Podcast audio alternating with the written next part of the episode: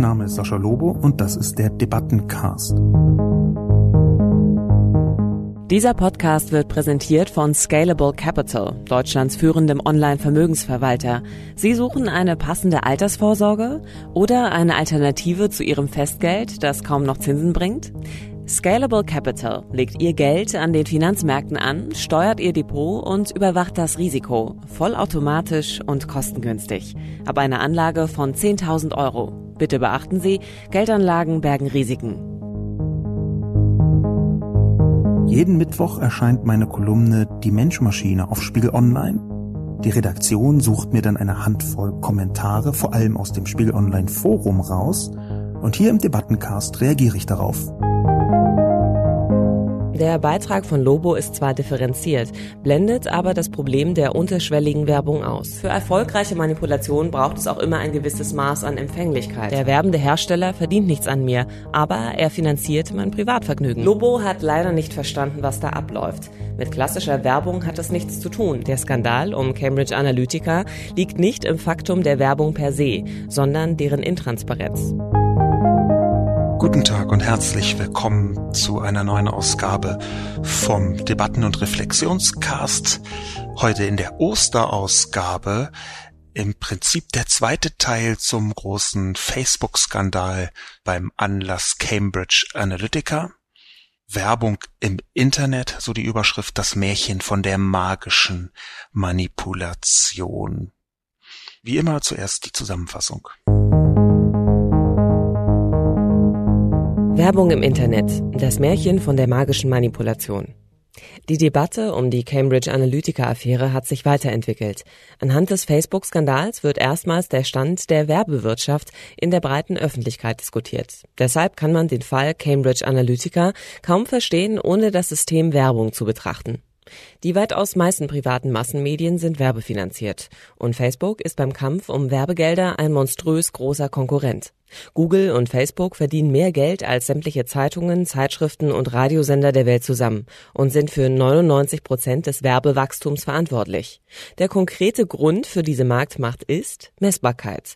Aber die Annahme, man könne im Netz alles messen, ist eine irrige Annahme, bei der ebenso nicht selten geschummelt wird.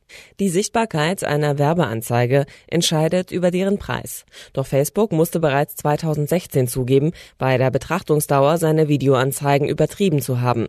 Es dürfte nicht nur ein bedauerlicher Zufall sein, dass sich solche Fehler zu eigenen Gunsten der Werbeeinnahmen auswirkten. Google hat seit Jahren ein enormes Betrugsproblem, weil dort für Klicks bezahlt wird. Doch angeblich werden bis zu 20 Prozent der Klicks durch Bots generiert.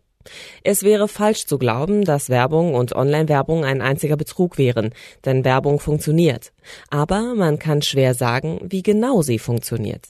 Das gleiche gilt auch für Propaganda. Dies führt zum dritten Aspekt, der behaupteten Manipulation, dem wesentlichsten Aspekt des Facebook-Skandals um Cambridge Analytica. Es ist möglich, dass der Skandal wenig ändert, denn er rührt nicht nur an der Grundfunktion von Facebook, sondern der gesamten Werbewelt, dem ewigen Versprechen vom käuflichen Einfluss und der Frage, ob es stimmt, nicht stimmt oder beides gleichzeitig. Grundsätzlich konnte ich diesmal feststellen, dass eine größere Zahl, nicht alle, aber eine größere Zahl von Kommentaren mir erklären mussten, was ich alles nicht verstanden habe.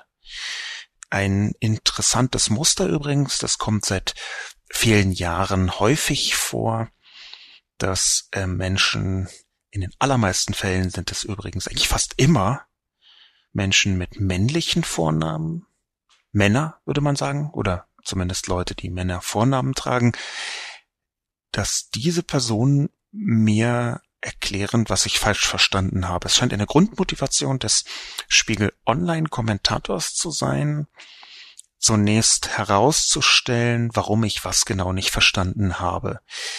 Das ist spannend, das ist manchmal auch einfach wahr. Das kann man ja auch mal dazu sagen. In bestimmten Details kann es sein, dass ich Zusammenhänge nicht richtig verstanden habe oder anders verstanden habe oder auch falsch verstanden habe. Manchmal lege ich eine andere äh, Perspektive in einem Artikel an den Tag. Aber die Grundmotivation, mir erstmal zu erklären, was ich nicht verstanden habe, die war diesmal besonders präsent. Das war auch in den sozialen Medien so wo Anmerkungen weniger intensiv waren als letzte Woche, sehr viel weniger intensiv. Mein Artikel war auch bis auf ein oder zwei Zeilen unaufgeregter. Ich habe versucht, meine emotionalen Punkte etwas rauszustreichen. Aber das ist schon mindestens bemerkenswert, dass zu diesem Thema Gerade wenn ich betone, dass ich da eine professionelle Vergangenheit habe in der Werbung, gerade dann offenbar Leute sich fast provoziert fühlen, mir zu erklären, was ich alles nicht verstanden habe, welche Probleme ich nicht gesehen habe, was alles falsch war, na, noch nicht mal falsch war, sondern wo, wo man so ein bisschen, also die Haltung, die oft aufgemacht wird, ist in diesem Kontext, das, das, ich habe ja eine, eine Historie von äh, Dingen, die mir erklärt worden sind von Kommentatoren. Die Haltung, die oft aufgemacht worden ist, ist eine, die, äh, ja, das ist schon nicht schlecht, junger Eleve, der du dich da äußerst, aber jetzt komme ich und erkläre dir erstmal, wie es richtig geht das ist im Prinzip, habe ich eine äh, Historie des Mansplaining, ohne dass ich eine Woman wäre. Das ist äh, vielleicht eine völlig neue Kategorie. Nicht nur, dass Männer Frauen etwas erklären, das ist also das Mansplaining, sondern dass Kommentatoren Experten etwas erklären.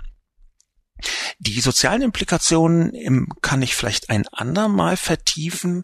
Das, worum es hier konkret ging, war, dass ich einen Hintergrundartikel schreiben wollte, eine Kolumne mit bestimmten Zusammenhängen, die der normale Laie nicht so kennt, den ich vielleicht ein bisschen wo ich ausformulieren wollte, wie Werbung schon seit sehr langer Zeit funktioniert. Ein wichtiges Element nämlich von diesem Cambridge Analytica Anlass beim Facebook-Skandal ist, dass nun erstmals, das ist ja die These meiner Kolumne, Dinge diskutiert werden, von denen man vorher gar nicht geahnt hat, dass sie da seien. Dass Zusammenhänge, wo, wo viele verschiedene Menschen schon seit vielen Jahren warnen, dass die da sind, dass bestimmte Zusammenhänge erstmal ans Tageslicht gekommen sind. Zum Beispiel dieser ganze Manipulationskontext. Auf einmal fühlen sich Menschen manipuliert, was sie schon die ganze Zeit hätten tun können. Ich glaube nicht, dass Manipulation da immer der richtige Begriff ist und habe versucht, den so ein bisschen wohldosiert oder sagen wir mal zumindest näher definiert zu benutzen. Aber es ist das, was viele Menschen unter Manipulation verstehen. Das passiert schon sehr lange, sehr intensiv. Das wird auch psychologisch und sozial und psychosozial versucht auszuarbeiten bis in eine Detailtiefe, die die meisten Laien, die nicht in die Werbung Einblick haben, verstören würde. Aber jetzt kommt das eben ans Tageslicht. Jetzt werden damit auch Menschen konfrontiert, die nicht jeden Tag damit zu tun haben. Das habe ich versucht in einen Kontext zu stellen.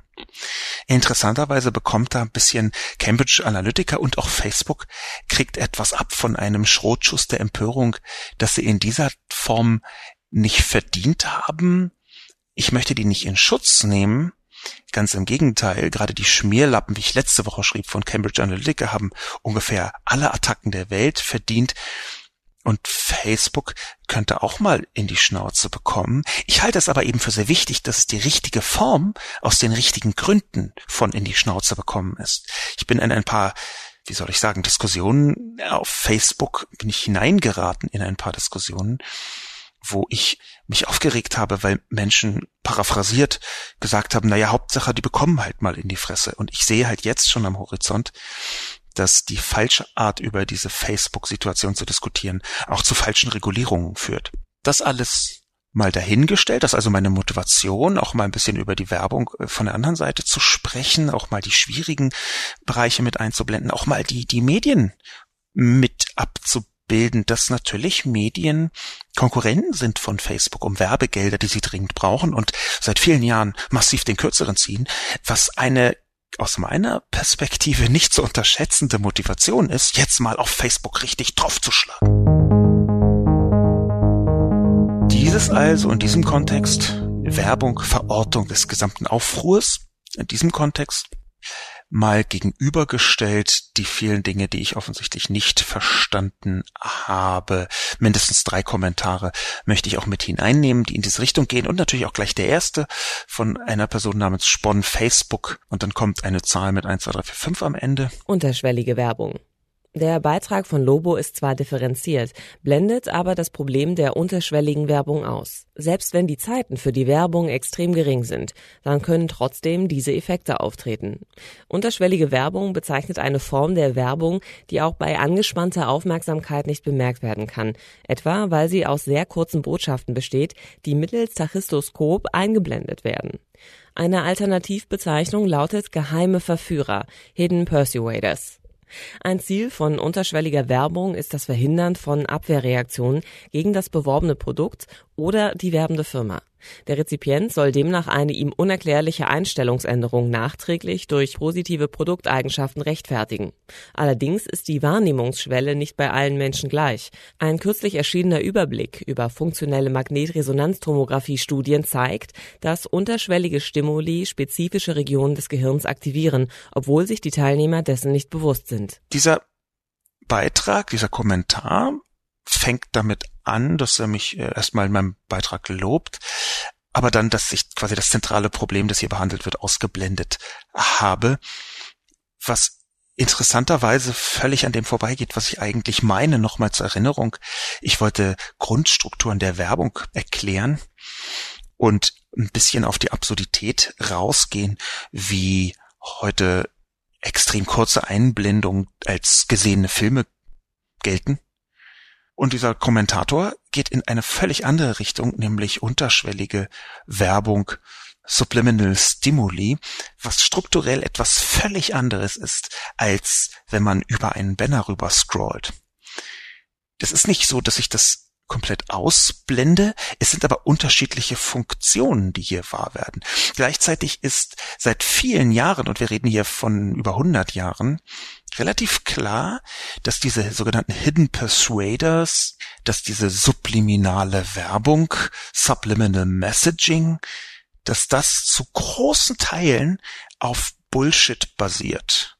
Um es etwas präzise zu sagen, es gibt eine ganze Reihe von Untersuchungen, die gefaked waren, wo man gesagt hat, ja, das ist, ähm, da gibt es einen riesigen Einfluss, zum Beispiel einen Mann namens James Vicary, ein Marktforscher, der 1957 gesagt hat, dass er irgendwelchen äh, Leuten Worte wie esst Popcorn oder trinkt Coca-Cola äh, während eines Films für einen Bruchteil einer Sekunde eingeblendet hat und dadurch signifikante Erhöhungen der Verkäufe von Coca-Cola und Popcorn erreichen konnte. Das hat damals 1957 große Wellen geschlagen. Die Menschen dachten, sie werden jetzt manipuliert. Da wird irgendwie ihnen unterschwellig etwas eingeflößt. James Vicari hat fünf Jahre später zugegeben, dass er die Studie gefaked hat. Er wollte einfach ein bisschen Aufmerksamkeit. Er wollte dann offenbar den Fame abgreifen und hat dafür betrogen. Es gab immer wieder Fälle, wo genau das geschehen ist. Es ist, ich möchte damit ausdrücklich nicht sagen, dass nicht Subliminal Messaging auch einen Effekt haben könnte, aber von könnte einen Effekt haben zu ist das zentrale Problem ist ein sehr weiter Weg, ich glaube sogar ein zu weiter Weg. Es gab in den Vereinigten Staaten, das muss ich jetzt aus der Erinnerung sagen, deswegen kann es etwas äh, unpräzise sein, meiner Meinung nach sogar in den 60er Jahren den Versuch zu erklären, Subliminal Messaging wäre total wirksam und zwar von Leuten, die an der Autobahn Werbung verkauft haben, die halt eine Geschichte brauchten, warum Autofahrer, die nur eine Millisekunde oder ein paar kurze Augenblicke ein Plakat wahrnehmen, warum das da trotzdem eine Wahnsinnswirkung hat. Und da schließt sich der Kreis, denn das war damals schon von Werbern eine Art Erzählung dazu gebaut, um zu sagen, wie wahnsinnig gut ihre Instrumente sind. Und sie trafen auf eine Öffentlichkeit, die gesagt haben, oh, Manipulation, ja, wir haben Angst.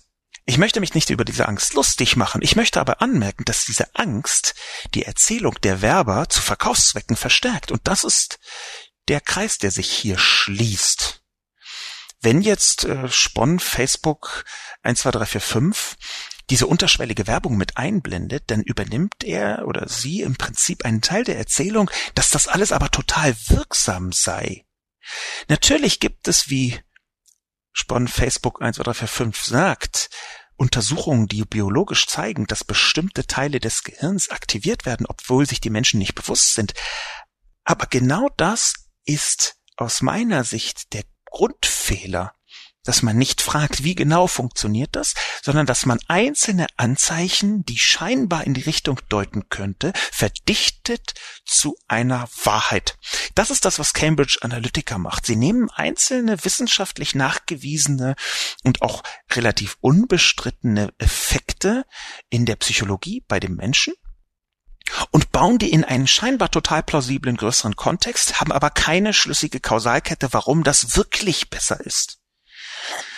Insofern reproduziert Spon Facebook 1, 2, 3, 4, 5 hier einfach genau die Art und Weise, wie Cambridge Analytica vorgegangen ist, nämlich über so einzelne Punkte, die sinnvoll sind, bewiesen sind, die sinnvoll erscheinen, die tun sie in einen größeren Zusammenhang und bauen sofort einen Mechanismus, wie der im Prinzip allen total gut reinpasst den Menschen, die sich jetzt um jeden Preis manipuliert fühlen wollen, den Menschen, die eine Erklärung brauchen, warum Trump Präsident geworden ist, obwohl er doch eigentlich nur Betrüger ist und ein Arsch und so weiter und so fort, und auch den Menschen, die das Produkt kaufen oder gekauft haben. Das heißt, eigentlich macht man damit alle glücklich wenn man sagt, es gibt ein dunkles, magisches Geheimnis dahinter. Und nicht nur bei Cambridge Analytica und Trump, sondern schon immer. Dieses Geraune, möchte ich mal nennen, rund um Werbung. Das hängt auch daran, dass man da so ein bisschen die Verantwortung wegschiebt. Die Verantwortung weg von den Menschen hin zu den bösen Verführern, zu den magischen Verführern. Und obwohl es diese magischen Verführer geben kann, theoretisch, und obwohl Mechanismen dahinter tatsächlich bedient werden können, ist da immer ein bisschen Geraune dabei, das Verantwortungsreduktion bedeutet. Und ich glaube, das ist das Problem hier. Und ich glaube, es ist auch das Problem von diesem Kommentar, der mir erklären wollte, warum jetzt ich den zentralen Punkt nicht so richtig verstanden habe, das was ausgeblendet habe, was unterschwellige Werbung angeht. Das wäre, glaube ich, aus meiner Sicht, meine persönliche Perspektive, das Letzte, woran ich gedacht hätte. Ich hätte eher gedacht, hey, wir wollen mehr Geld verdienen. Das denken dann die Unternehmen. Und wenn jemand nur einmal kurz über einen Banner rüber scrollt, das er noch nicht mal aus dem Augenwinkel sieht, dann ist es ja für uns gut, weil wir einfach mehr Geld verdienen. Und das hat mit subliminal genau nichts zu tun. Nesmo schreibt. Das Besondere an Facebook sind aber seine Algorithmen, nicht der Wahrheitsgehalt und die tatsächliche Wirksamkeit seiner Werbung. Mit ihnen kann Facebook durch geschickte Verknüpfung und Abgleich mit Statistiken und Wahrscheinlichkeiten aus verschiedenen Daten viel mehr an Informationen generieren als aus der bloßen Summe der Daten. Facebook weiß so viel mehr, als der Kunde an Informationen herauszugeben glaubte. Und diese Daten sind daher für andere so interessant, weil sie viel manipulativer eingesetzt werden können als einfache Datenerhebung. Dieser Kommentar ist beglückenswerterweise keiner von denen, die mir gesagt haben, was ich alles nicht weiß oder wo ich alles keine Ahnung habe kurze Nebenanmerkung, so ein bisschen bin ich ja dann auch doch Angeber, beziehungsweise nicht nur, aber ich habe genau zu diesem Thema im letzten Jahr einen Film gedreht namens Manipuliert, Details unter manipuliert.de für ZDF, ZDF Neo und dabei auch mit einer Expertin länger gesprochen, für die ich jetzt mit meinem Artikel wieder gesprochen habe, Dr. Sandra Matz, die interessanterweise mit Michael Kosinski zusammen mehrere wissenschaftliche Paper verfasst hat. Sie ist eine von den Expertinnen für die sogenannte Ocean Methode. Das nur nebenbei.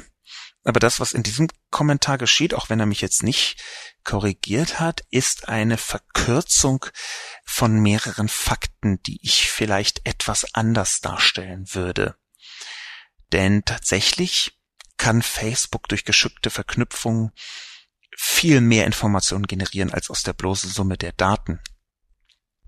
Das stimmt.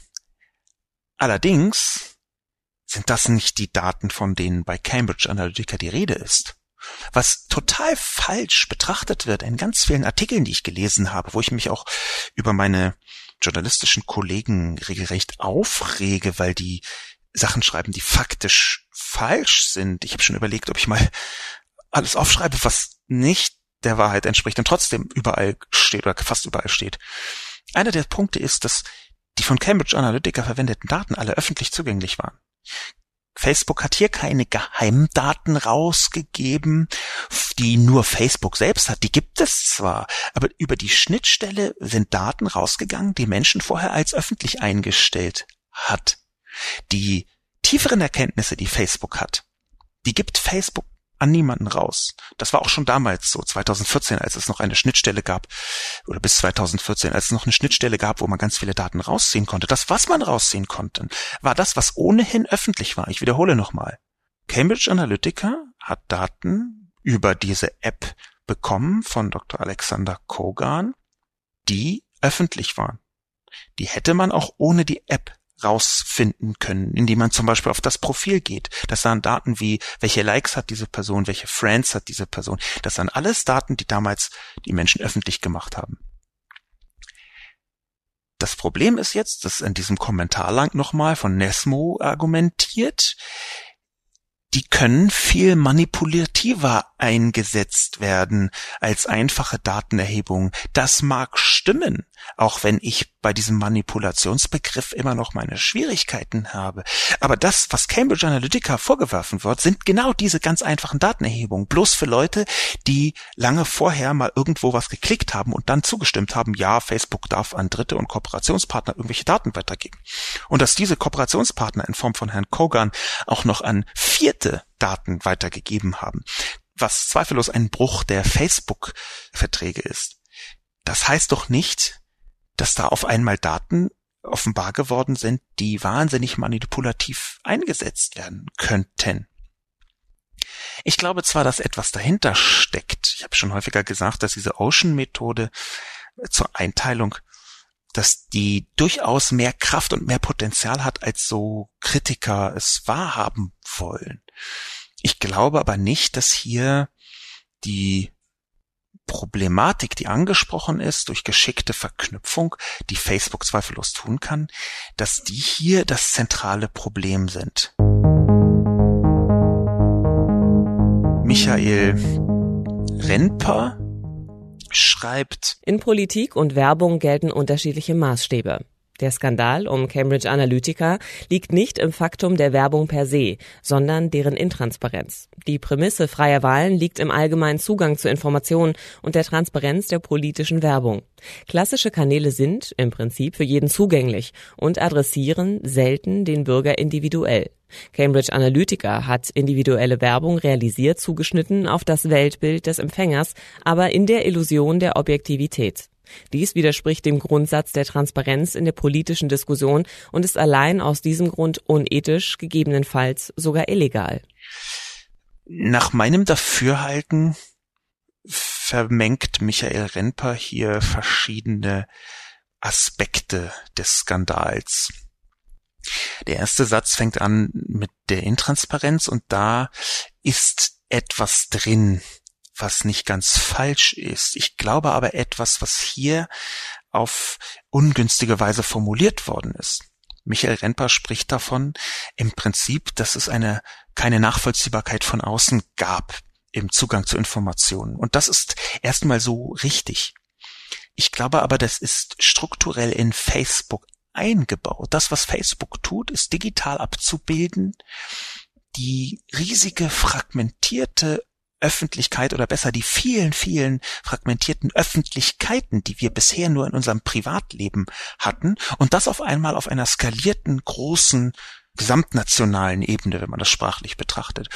Das heißt, diese Suböffentlichkeiten, die Facebook abbildet, die nach Interessen sich zusammenfinden, da werden auf einmal von außen nicht nachvollziehbare, aber trotzdem halböffentliche Mechanismen in Gang gesetzt, wo Menschen glauben, sie sind in einer Öffentlichkeit, tatsächlich sind sie in einer Suböffentlichkeit, die nach ganz bestimmten Kriterien funktioniert. Am schönsten kann man das nachvollziehen in diesen sogenannten Echokammern, wo man auf einmal den Eindruck hat, die ganze Welt hat schon mal X oder Y erlebt oder alle in meinem Umfeld kriegen jetzt gerade Kinder. Was ist denn da los? Alle in meinem Umfeld kaufen sich gerade Autos und dann fängt man eben an zu denken, dass äh, die ganze Welt sich ein, ein Auto kauft. Dabei ist man eigentlich in einer Suböffentlichkeit. Genau dieser Mechanismus, der ist in sozialen Medien sehr häufig und der führt natürlich, auch weil Facebook kaum durchsuchbar ist von außen, der führt natürlich zu einer bestimmten Form von Intransparenz. Man bekommt die Debatten, die politischen Mechanismen in anderen Sphären gar nicht mehr mit. Das stimmt. Und es stimmt auch, dass Cambridge Analytica theoretisch das Rüstzeug gehabt hätte, um genau für diese einzelnen Untergruppen bestimmte Werbung zuzuschneiden. Aber es ist enorm in Frage zu stellen, ob Cambridge Analytica überhaupt für Trump gearbeitet hat. Das ist der, die erste Sollbruchstelle in diesem Kommentar. Das ist nämlich etwas, was Cambridge Analytica schon häufiger behauptet hat, und zwar in diesem schon seit Dezember 2016 rumgehenden Getöse. Ich habe die Bombe erfunden, wir haben Trump dazu gebracht, diese Wahl zu gewinnen, nur mit unseren Instrumenten. Es gibt aber eine ganze Reihe von Anzeichen, dass das A nicht auf Cambridge Analyticas Mist gewachsen ist und dass B sogar Cambridge Analytica höchstens in homöopathischen Dosen gearbeitet hat für Trump.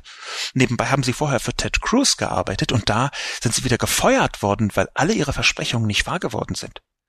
Cambridge Analytica ist zumindest 90 Prozent übertriebener Shit.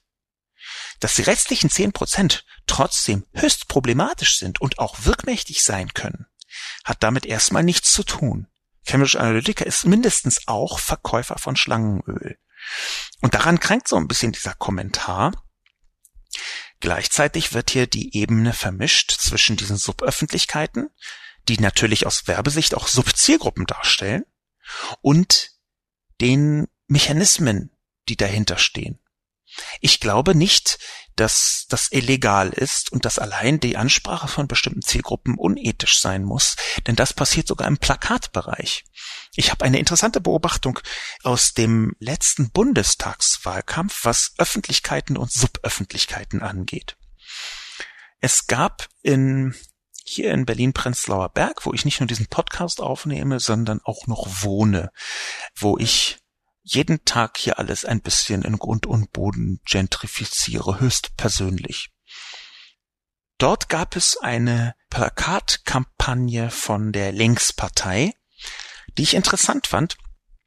Die Linkspartei hat sehr viele unterschiedliche Klientele, Eins davon ist so ein weltoffenes Linksbürgertum oder sich für links haltendes Bürgertum, die ja in ihrer kleinen bürgerlichen Welt äh, eine Gerechtigkeitsorientierung dadurch abbilden, dass sie Linkspartei wählen. Das sei ihnen gegönnt, da möchte ich gar nicht jetzt so dagegen hacken.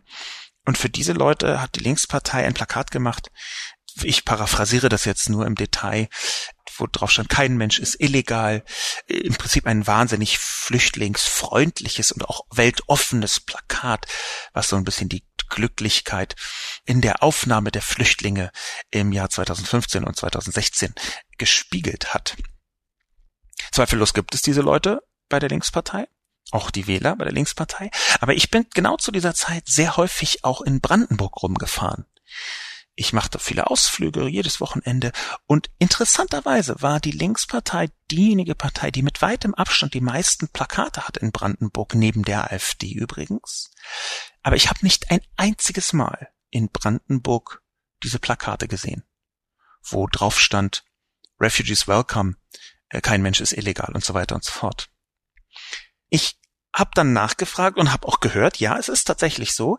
Es gibt immer ein Angebot an Plakaten von der Parteizentrale und die werden dann aber von den jeweiligen Ortsgruppen natürlich ausgesucht. Und manche werden eben auch nicht ausgesucht. Und so kommt diese Orientierung zustande. Das heißt, auch hier gibt es Öffentlichkeiten und Suböffentlichkeiten, die theoretisch von außen zugänglich werden, wo aber nicht, wo wenig Vermischung stattfindet, wo speziell zugeschnittene Kommunikation stattfindet. Ich glaube, das ist normal. Und ich glaube, wenn sich das nicht grundsätzlich widerspricht, ist das sogar noch nicht mal unethisch. Ich glaube aber, das, worauf hier Michael Rentper hin will und das, was ich aus diesem Kommentar mitnehme, das ist etwas, worüber ich auch schon ein paar Mal geschrieben habe, ist das nämlich, dass wir noch nicht genau verstanden haben, wie diese Suböffentlichkeiten von sozialen Medien unsere Gesellschaft verändern. Das ist etwas, was mir immer wieder begegnet, und zwar auch bei mir selber, dass ich noch nicht genau verstehe und ich versuche das beruflich jeden Tag zu, nachzuvollziehen. Ich verstehe noch nicht genau, was macht es mit mir, dass ich in einer bestimmten sozialen Medienebene bin? Ich verstehe noch nicht genau, was macht es mit mir, wenn ich bestimmte Inhalte immer und immer wieder sehe, auch selbst wenn ich weiß, dass sie nur dadurch immer wieder zustande kommen, dass ich ein sehr spezielles Set von Friends habe auf Facebook, Medienpeople im weiteren und engeren Sinn, und zwar linksliberale, weltoffene Medienpeople im weiteren Sinn. Ich bin in einer Filterblase. Ich habe hart daran gearbeitet, dass ich in einer Filterblase bin. Das nebenbei, ich durchstoße sie zwar immer wieder, auch aus beruflichen Gründen, aber ich bin da drin. Was macht das mit mir? Was macht das mit den Öffentlichkeiten in einer extrem fragmentierten Medienlandschaft, die eher nach dem Mechanismus von einem Stammtisch funktioniert, nach einem riesigen, übergeordnet funktionierenden Stammtisch, aber doch immer noch ein Stammtisch als nach klassischen Medienprinzipien das ist etwas, dem ich nachforsche. Und da macht uns und mich hier Michael Renper sehr gezielt darauf aufmerksam, dass das eine Problematik ist, die wir noch nicht verstanden haben.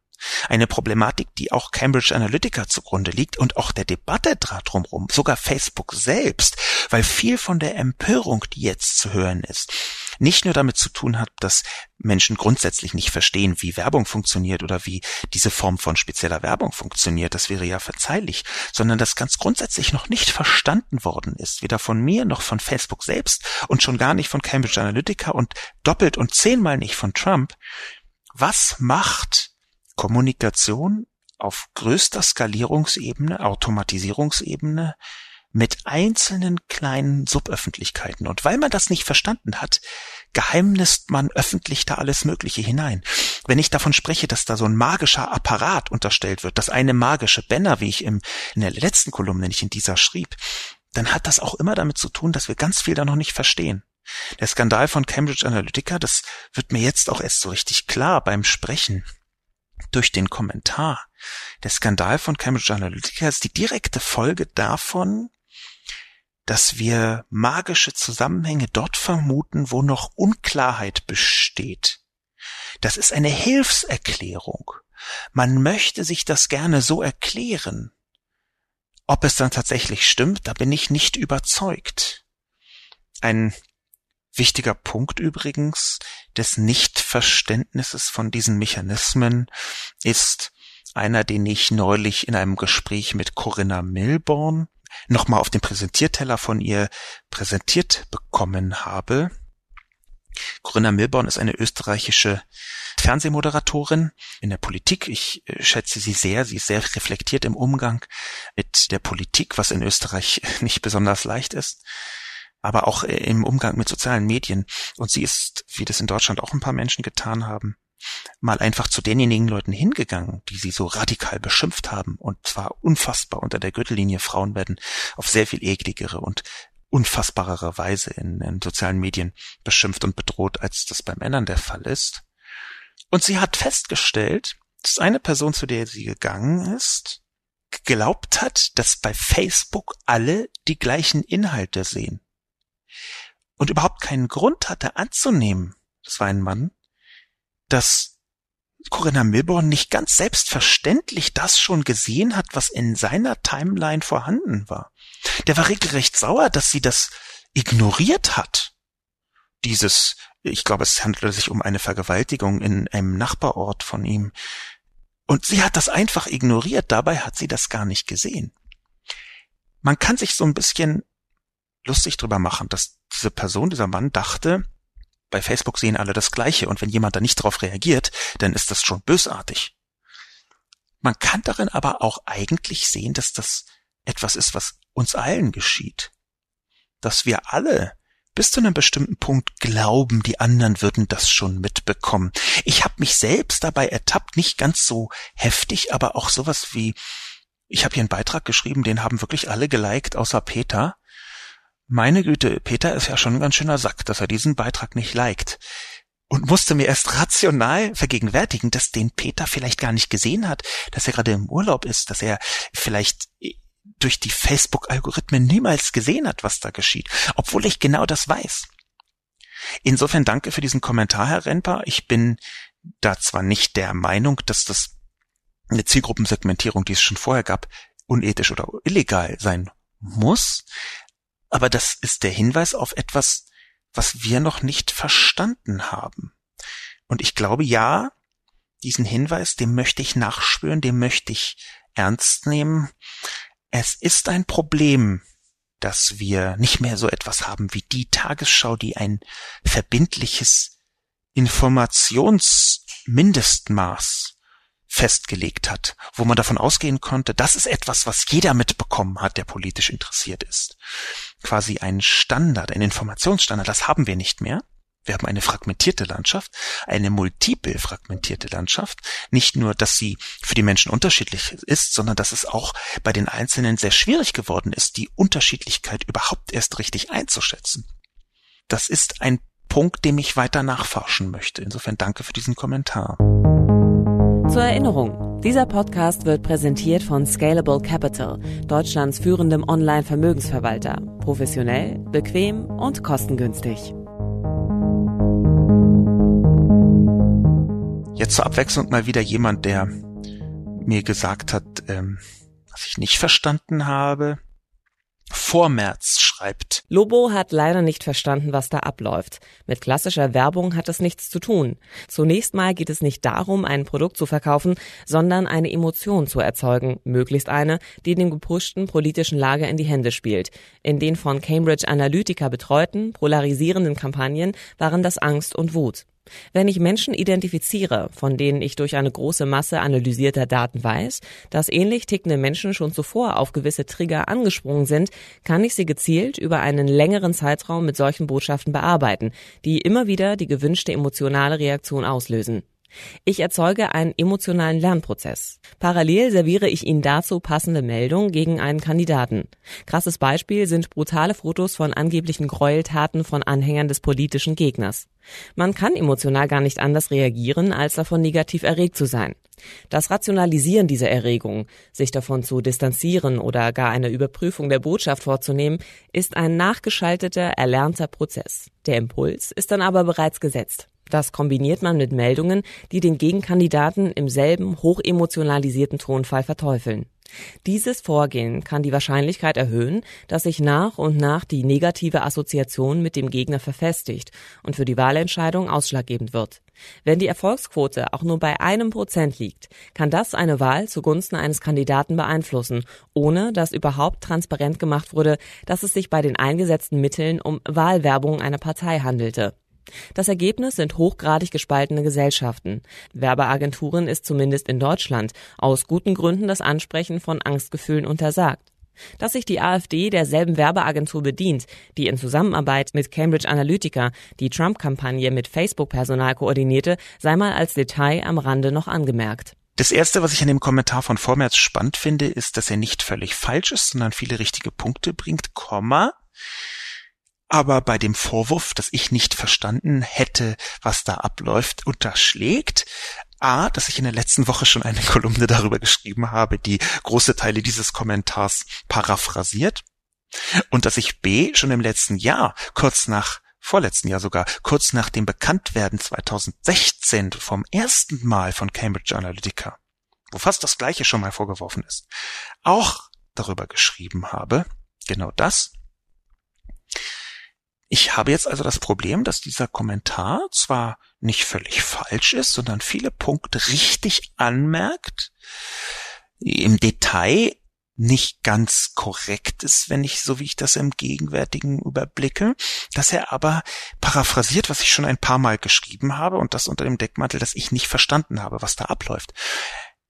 Leider ist es so, muss man dazu sagen, dass Vormärz hier diesen Vorwurf in einem leicht schulmeisterlichen Ton vermengt mit mehreren einzelnen Punkten, die nicht ganz korrekt sind. Und der erste Punkt ist, dass ich auch hier die Annahme zugrunde liegt, dass Cambridge Analytica die komplette Kampagne betreut hat von Trump. Das, darum geht es nicht, in keiner Weise. Die komplette Kampagne von Trump ist von anderen Leuten betreut worden. Und zwar zum Beispiel von Facebook. Facebook hat intensiv nach eigener Aussage zusammengearbeitet mit der Republikanischen Partei und auch mit dem Trump-Team. Das ist ja der, einer der Punkte, warum es so absurd ist, dass Cambridge Analytica hier hochgejazzt wurde zu dem Trump-Macher, weil das alte Daten waren, die Cambridge Analytica hatte, zum Zeitpunkt der Verwendung drei bis vier Jahre alte Daten und das, das Trump-Team ganz neue, brandneue, brandfrische Daten hatte. Und zwar nicht nur von 50 Millionen Leuten, auf Basis übrigens von 234.000 Menschen, die auch noch eine Vorauswahl waren, Komma, weil sie über Amazon angesprochen worden sind, und das ist eine ganz besondere Klientel beim Amazon Mechanical Turk, das sei nur nebenbei angemerkt, sondern dass sie direkt Facebook-Daten hatten. Trump hatte direkt Facebook-Daten.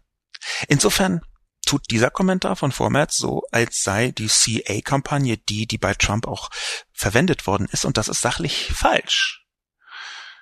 Was jedoch wieder stimmt bei Formats, ist, dass natürlich eine Polarisierung stattgefunden hat und dass Angst und wutseitig geschehen ist.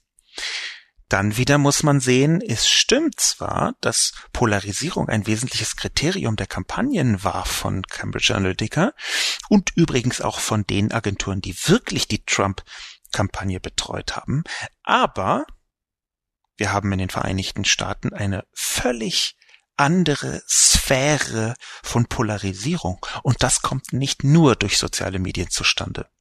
Es gibt interessante Untersuchungen, darüber, wie die Polarisierung stärker geworden ist in den Vereinigten Staaten in den letzten Jahren. Man kann das uns zum Beispiel an Fakten entlang messen, wie viele Menschen bereit wären, mit einem Ehepartner zusammen zu sein, der aus dem anderen Lager stammt. Die Zahlen waren Ende der 70er, Anfang der 80er Jahre, sogar bis in die 90er Jahre hin noch, noch relativ entspannt. Die sind inzwischen auf einem Tiefsstand. Es können sich immer weniger Menschen in den Vereinigten Staaten vorstellen, wenn sie die Demokraten wählen, mit einem Republikaner zusammen zu sein oder wenn sie einen Republikaner wählen, mit einem Demokraten zusammen zu sein. Genau das ist ja Polarisierung. So bildet man das dort ab. Und wenn man das so abbildet, dann gibt es sehr spannende Untersuchungen darüber, dass diejenigen Bevölkerungsschichten in den Vereinigten Staaten am polarisiertesten sind, die gar keine sozialen Medien benutzen. Wir haben eine Bevölkerungsdurchdringung, was die Verwendung von Facebook angeht, in den Vereinigten Staaten zwischen 50 und 60 Prozent. Das ist im Detail nicht so leicht zu messen, weil Verwendung ein relativer Begriff ist. Wie oft legt man es da an? Einmal im Jahr, einmal im Quartal, einmal die Woche, einmal im Monat und so weiter und so fort. Man hat sich zwischenzeitlich darauf geeinigt, übrigens auf Druck der werbetreibenden Industrie, sogenannte Monthly Active User als Verwender zu betrachten, also Menschen, die mindestens einmal im Monat aktiv sind da kann sich jeder denken, wie groß dann die Einflussmöglichkeit ist, wenn jemand einmal im Monat auf Facebook ist. Das nur nebenbei angemerkt. Aber in den Vereinigten Staaten gibt es schon seit ähm, über acht Jahren, ich glaube seit 2013, 14, mehr als 50 Prozent Monthly Active User im Vergleich zur Bevölkerung. Und da hat man festgestellt, dass die, die nicht auf Facebook aktiv sind, wesentlich polarisierter sind. Das hängt damit zusammen, jetzt im Fall der Vereinigten Staaten, dass es dort einen Fernsehsender gibt, ein Nachrichtenimperium von Rupert Murdoch, übrigens einem, einem der gefährlichsten und widerwärtigsten Menschen des Planeten, namens Fox News. Und Fox News ist die Polarisierung, die Radikalisierung in Reinform, was Nachrichten angeht. Interessanterweise ist eine Vielzahl von den sozialen Medien verbreiteten Nachrichten, die die Polarisierung getrieben haben, über Fox News zustande gekommen. Da wird Fox News quasi als zentraler Punkt des eigenen Informations- und Realitätsuniversums betrachtet. Und wenn die Polarisierung einer Bevölkerung dort besonders hoch ist, wo keine sozialen Medien wirken, weil sie nicht verwendet werden, sondern wo Fox News wirkt, wo Fernsehen wirkt, dann ist überhaupt die Frage, was soziale Medien mitbewirkt haben. Ich habe schon häufiger geschrieben, dass ich glaube, dass sie ausschlaggebend, mit ausschlaggebend waren. Ich habe aber auch schon ein paar Mal gesagt, in Vorträgen, ich glaube sogar auch in einem Artikel, was ich jetzt wiederholen möchte. Trump hätte diese Wahl ohne Facebook vielleicht gewonnen. Trump hätte diese Wahl ohne Fox News ganz sicher niemals gewinnen können. Und ich glaube, das ist auch ein bisschen der Schlüssel zur Betrachtung dieser ganzen Angelegenheit. Wir versuchen hier in Cambridge Analytica und in Facebook einen Mechanismus hineinzudenken, der sehr viel vielschichtiger ist und sehr viel mehr mit der Spaltung der Gesellschaft insgesamt zu tun hat. das, was entscheidend war für die Wahl von Trump, das möchte ich nochmal wiederholen, aus der Kolumne von letzter Woche, die ich jetzt noch so ein bisschen mitbespreche, war, dass 50 Prozent der Menschen in den Vereinigten Staaten ganz offensichtlich dem System Trump, dem Planeten Trump etwas abgewinnen konnten. Dass dann noch ein wenig Mobilisierung stattfand über Facebook, ein wenig Emotionalisierung oder auch sehr viel Emotionalisierung, vollkommen klar, absolut klar. Da habe ich viel drüber geschrieben. Ich glaube, das, was Vormärz hier ignoriert, ist, dass diese Person Vormärz, Mann oder Frau, viel zu stark die Wirkung der Werbung überschätzt. Ich versuche die Wirkung der Werbung in meiner Kolumne etwas einzuordnen und auch etwas einzuordnen, dass da viel schon bei der Schilderung der Wirkung der Werbung Übertreibung dabei ist, weil Werber ihre Produkte verkaufen und Werber natürlich aus ihrer Haut nicht heraus können und nicht wollen, wenn sie diese Produkte verkaufen. Die gehen nach vorne und stellen sich dahin auf die Bühne und sagen, das hier ist das Zaubermittel. Damit können wir Unglaubliches bewirken. Und sowohl Gegner als auch mögliche Kunden dieser Mechanismen glauben beide daran und verstärken beide diese Erzählung. Weil die einen sich wohlig warm suhlen in der Vorstellung, manipuliert zu werden und in der Vorstellung, dass dort draußen die Massenzombies manipuliert werden von bösartigen Taschenspielertricks. Und die anderen denken, oh wow, damit kann ich manipulieren. Das ist ja das perfide das ist ja der Grund, warum da so viel Schlangenöl drin ist, wie man so sagt. Also irgendetwas, was nicht die geringste Wirkung hat, was ich so ein bisschen versucht habe, unterschwellig mit einzubauen. Weil alle möglichen Seiten, sowohl die Kritik als auch diejenigen, die es anwenden wollen, die Erzählung stützen. Und das ist etwas, was hier bei Vormärz auch im Kommentar gespiegelt ist. Abschließen möchte ich in dieser etwas kürzeren Folge als sonst mit einem Kommentar von Pozzilator, einer Person, die ganz zum Schluss auch nochmal sagt, was ich alles nicht verstanden habe. Lobo hat das Kernproblem nicht verstanden, Digital Identity Concept.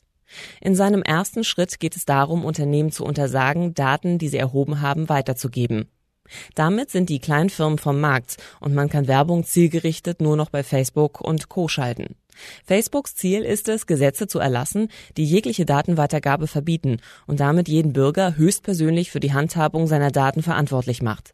Was zunächst positiv klingt, wird sehr schnell zu einem echten Überwachungshorrorszenario werden, in dem wir freiwillig und selbstverantwortlich unsere Daten preisgeben, um überhaupt noch am öffentlichen Leben teilzuhaben. Die großen Datenkraken, die heute vermeintlich unter Druck stehen, wären dann am Ende die großen Gewinner.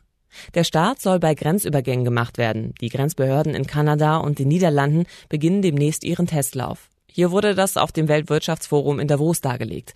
Man google einfach mal The Known Traveler Digital Identity Concept. Dann hat man das Dokument zur Einsicht. Ich freue mich immer wieder, dass mir Menschen sagen, dass ich etwas nicht verstanden habe die Problematik, die hier drin liegt, ist, dass es um etwas völlig anderes geht, als Postulator mir unterstellt.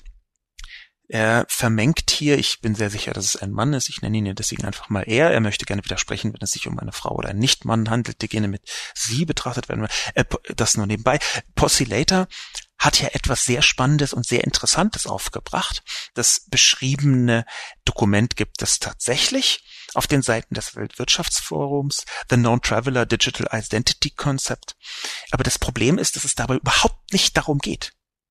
Das heißt, Postulator äußert sich in einem Artikel von mir, der um Facebook und Werbung geht, dass ich überhaupt nicht das Thema verstanden habe, um dann ein völlig anderes Thema aufzumachen. Was mindestens merkwürdig ist. Das ist äh, ungefähr so, als würde man unter einem Artikel über Tomaten drunter schreiben, die Person hat nichts verstanden, denn eigentlich geht es nicht um Tomaten, sondern um Fahrräder. Und hier habe ich mal ein sehr interessantes Dokument zu Fahrrädern. Das irritiert mich etwas. Es irritiert mich auch deswegen, weil die Mechanismen, die Postulator beschreibt, gar nicht völlig falsch sind. Sie haben bloß nichts mit dem zu tun, was ich geschrieben habe. Ich habe über Werbung geschrieben und Manipulation und Possilator schreibt über Überwachung in völlig anderen Themen. Denn prinzipiell hat Possilator ja schon recht. Das, was bei The Known Traveler Digital Identity Konzept dahinter steht, ist in der Tat massiv scary, um es mal so auszudrücken. Das Dokument habe ich mir angeschaut. Ich habe davor übrigens auch schon mit dem Dokument zu tun gehabt, beziehungsweise mit dem, was da herauskommt. Es gibt ähm, eine ganze Reihe von Forschung, die davor stattgefunden hat, unter anderem von Interpol. Es gibt eine ganze Reihe von gegenwärtig schon angewendeten Mechanismen. Wer dazu mehr wissen möchte, kann sich einfach mal eine Kolumne schreiben, die ich da genau darüber geschrieben habe, die sich damit beschäftigt mit der Gesichtserkennung als Ersatz für den Ausweis. Das ist ein, ein Konzept, was in Australien gegenwärtig schon äh, ausgerollt wird. Äh, zu dem Thema, wenn das jemand wissen möchte, einfach eine Kolumne von mir googeln, Gesichtserkennung Australien, a Pass und den Namen meiner Kolumne, dann wird man das relativ schnell finden. Es geht darum, dass letztlich, das ist halt das Spannende an diesem Kommentar, es geht darum, dass letztlich, dass eine ganze Reihe von gegenwärtigen Technologien im Prinzip von Blockchain bis hin zu Biometrie und mobilen Interfaces, also Smartphones im weiteren Sinn, dass das alles miteinander vermengt wird, um die Reise an sich so unanstrengend wie möglich zu machen, damit niemand mehr seinen Pass vorzeigen muss. Und das sind alles sehr richtige Hinweise, über die ich, wie gesagt, schon mal ein paar Mal geschrieben habe. Sie haben aber vergleichsweise wenig damit zu tun über das Thema, über das ich angefangen habe zu schreiben. Es geht dabei nicht um die Daten, die Facebook hat oder nicht hat. Es geht dabei um biometrische und Gesichtserkennungsdaten, die in einem staatlichen Kontext verwendet werden. Es geht dabei eher darum, außerhalb von Facebook Daten zu benutzen, die bei Facebook stattfinden. Dieses Digital Identity Konzept arbeitet zwar viel mit Facebook-Daten, aber da gibt es eigentlich eine gegenläufige Richtung, die dort verfolgt wird. Eine gegenläufige Richtung insofern, als dass Facebook eine Zeit lang daran gearbeitet hat, Daten zur Verfügung zu stellen. Das eigentlich sogar das, was Cambridge Analytica gemacht hat, eine Verwendung war, die ein früheres Geschäftsmodell von Facebook überhaupt erst ermöglicht hat. Früher hat Facebook, das kann man vielleicht nochmal erwähnen, versucht, eine Plattform aufzubauen, wo Menschen für Apps bezahlen und Facebook davon 30 Prozent kriegt. Es gibt noch äh, Dokumente darüber, wie diese Verträge früher aussahen.